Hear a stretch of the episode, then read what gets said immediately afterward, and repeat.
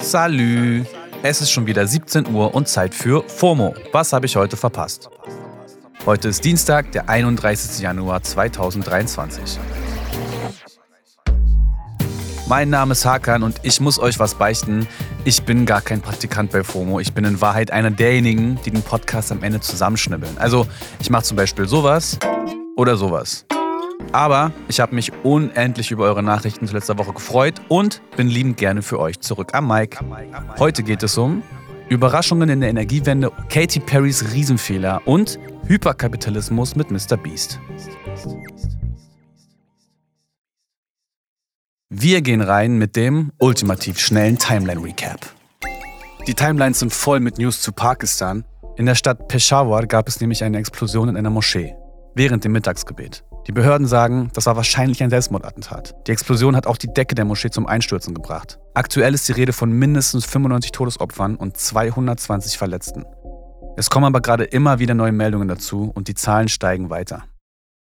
Die Gender Pay Gap ist euch bestimmt ein Begriff. Dabei geht es darum, wie unterschiedlich Frauen und Männer immer noch bezahlt werden. Hier wird immer der Durchschnitt errechnet und dazu gibt es eine ernüchternde News. Denn auch 2022 haben Frauen im Schnitt weniger verdient als Männer. 4,31 Euro pro Stunde weniger, um genau zu sein. Das ist eine Menge Knete und obviously einfach nicht fair.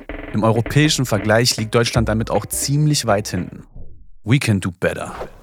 Auf TikTok geht gerade ein Video von Katy Perry viral. In dem erzählt sie, dass sie eine Kollabo mit Billie Eilish abgesagt hat. She sent me an email one time that um, was, hey, check out this new artist. I'd really like us to work with her because she was working with me um, for Unsub. And it was a song called Ocean Eyes, and it was just a blonde girl. And I was like, man, boring. Big mistake. Huge mistake. Äh, ja, Ocean Eyes kennt man, ne? Also, no surprise, dass Katy Perry da Regrets hat. In den Comments wird wild diskutiert. Die Katy Perry Hate-Fraktion sagt zum Beispiel, That's why she had no hit single in 10 years. Ihre Fans wiederum wünschten sich, dass die zwei ihre Kollabo nachholen. In der Billie Eilish-Doku sind die beiden sogar aufeinander getroffen und obviously große Fans voneinander. Also, who knows? Ich bin ehrlich kein Katy Perry-Fan, aber noch weniger von nervigen Diskussionen in Kommentarspalten. Also her mit der Kollabo und dann Ruhe im Karton. Das war der ultimativ schnelle Timeline-Recap. Die Energiewende ist ja eins der Themen für uns alle. Und jetzt scheint es so, als sei der EU ein Meilenstein gelungen. 2022 wurde in der EU nämlich mehr Strom aus Wind- und Solarenergie gewonnen als aus Gas. Und zwar whoopin 22 Prozent mehr als noch im Vorjahr. Das sagt eine neue Analyse von Amber Climate. Die sind eine Art Denkfabrik, die sich der Energiewende verschrieben hat. Und die veröffentlichen diese Zahlen mittlerweile schon seit ein paar Jahren jährlich. So, Mehr Strom aus Solar- und Windenergie also. Das klingt ja erstmal gut. Und es kommt noch dicker. Die Analyse sagt nämlich, dass Deutschland innerhalb der EU sogar am meisten Wind- und Solarenergie erzeugt hat. Ehrlich gesagt, passt es alles für mich irgendwie nicht zusammen. Ich habe das Gefühl, in den letzten Wochen haben wir vor allem darüber gesprochen, dass wir immer noch zu wenig für das Klima machen. Und ich meine, gerade in Deutschland hat halt gerade noch ein Mönch gegen Dutzende Polizisten im Schlamm gecatcht, um den Kohletagebau Lützerath zu stoppen. Mich verwirrt das alles ein bisschen, also habe ich mir Hilfe geholt. Sarah Schurmann ist Journalistin, hat ein Buch zum Thema geschrieben und sie hat außerdem das Netzwerk Klimajournalismus Deutschland mitgegründet. Also Sarah, mehr Strom aus Solar- und Windenergie. Was macht diese Nachricht mit dir? Ist das eine gute Nachricht? Diese Nachricht, diese Entwicklung ist gut. Allerdings nicht, weil das reichen würde und wir bla bla auf einem guten Weg sein oder so. Es ist immer noch viel zu wenig. Der Ausbau geht viel zu langsam voran, um irgendwelche Klimaziele einzuhalten, die effektiv dazu in der Lage wären, unsere Lebensgrundlagen zu schützen. Aber das ist gut aus zwei Gründen. Erstens, weil wir überall Beschleunigung sehen. Es wird also immer schneller. Zweitens zeigt diese Entwicklung aber auch, dass es einfach geht. Ja, bis zu 100 Prozent erneuerbare Energien haben wir noch ganz schön was vor uns dass etwas technisch möglich ist und im Sinne der Erhaltung unserer Lebensgrundlagen extrem nötig, heißt leider auch nicht, dass es politisch gemacht wird. Aber es ist machbar und es ist sogar wirtschaftlich sinnvoll, im großen Stil erneuerbare Energien zu erzeugen und den Anteil zumindest schnell und stark zu steigern. Es ist also machbar, möglichst schnell, möglichst viele Emissionen zu stoppen. Und genau das ist es, was wir tun müssen, um die Erderhitzung zu bremsen und im Endeffekt auf einem Level zu stoppen, an das wir Menschen uns noch einigermaßen anpassen können.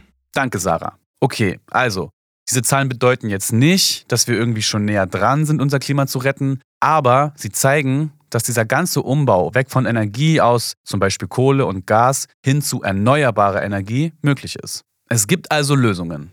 Ein paar Verantwortliche müssen halt endlich handeln. Ich wüsste da jemanden, der vielleicht ein paar Mios für die Energiewende springen lassen kann. Der amerikanische YouTuber und menschgewordener Clickbait Mr. Beast vielleicht. Der ist schließlich für seine übertriebenen Money-Stunts bekannt. Er hat zum Beispiel erst kürzlich eine whole fucking Privatinsel verschenkt. Und mit seinem neuesten Video hat er mal wieder alle komplett sprachlos gemacht. In this video we're curing a thousand people's blindness. It's gonna be crazy. Richtig gehört. Mr. Beast hat 1000 Menschen eine Augen-OP bezahlt. Die können also wieder oder zum ersten Mal in ihrem Leben richtig sehen. What the fuck? But wait, there's more. Auf die OP haut Mr. Beast mal eben noch so 10.000 Dollar Cash, manchen sogar 50.000 Dollar Cash on top und manchen direkt einen neuen Tesla. Die Reaktionen sind overwhelming, die Leute können es alle kaum fassen und Mr. Beast steht einfach da und grinst über beide Backen, während er mal eben das Leben von 1000 Menschen verändert. I see your face, I see your face, I see your face. Leute, ich kann die Existenz von Mr. Beast jeden Tag aufs Neue kaum fassen. Da ist dieser 24-Jährige einer der einflussreichsten YouTuber der Welt, der gefühlt im Minutentakt eine Mille springen lässt für jemanden, der gerade Geld braucht. Dafür erntet er allerdings nicht nur Lob, sondern auch Kritik. Denn er macht ja selber eine Menge Kohle mit Content, der das Leid anderer Menschen abbildet. Berechtigte Kritik finde ich, und wenn sich jemand selbst so krass als barmherziger Samariter inszeniert, sollte man meiner Meinung nach immer ganz genau hinschauen vor allem auf YouTube. Viele sagen aber auch, dass Mr. Beast nicht der Kern des Problems ist, sondern der Kapitalismus. Und da muss ich sagen, stimme ich auch zu. Hear me out. Mr. Beast ist irgendwie ein hyperkapitalistischer Glitch in der Matrix, in der es so scheint, als ging es bei der ganzen Nummer nur ums Geld. Und klar, das tut es auch. Aber Mr. Beast geht es ja um was viel Wertvolleres. Aufmerksamkeit. Jeder will ein Stück von unserer Screentime. Das hat Mr. Beast erkannt und hat Stück für Stück über mehr als zehn Jahre sein Content genau darauf ausgerichtet, uns at the edge of our seats zu halten. Die Frage ist nämlich selten, wie viel Geld verschenkt er wohl dieses Mal, sondern welche ridiculous Art und Weise findet er dieses Mal, um Geld zu verschenken. So wie es aussieht, sky's the limit. Ich bin gespannt, was Mr. Beast als nächstes vorhat. Falls du es hörst, Mr. Beast, ich habe eine richtig geile Idee für ein Video. Ähm, giving away 10 million to a handsome young FOMO host for no reason at all except he's cool and handsome. Meld dich unter fomo.spotify.com bitte. So, das war's für heute mit FOMO und wir hören uns morgen wieder hier auf Spotify. FOMO ist eine Produktion von Spotify Studios in Zusammenarbeit mit ACB Stories. Folgt uns auf Spotify.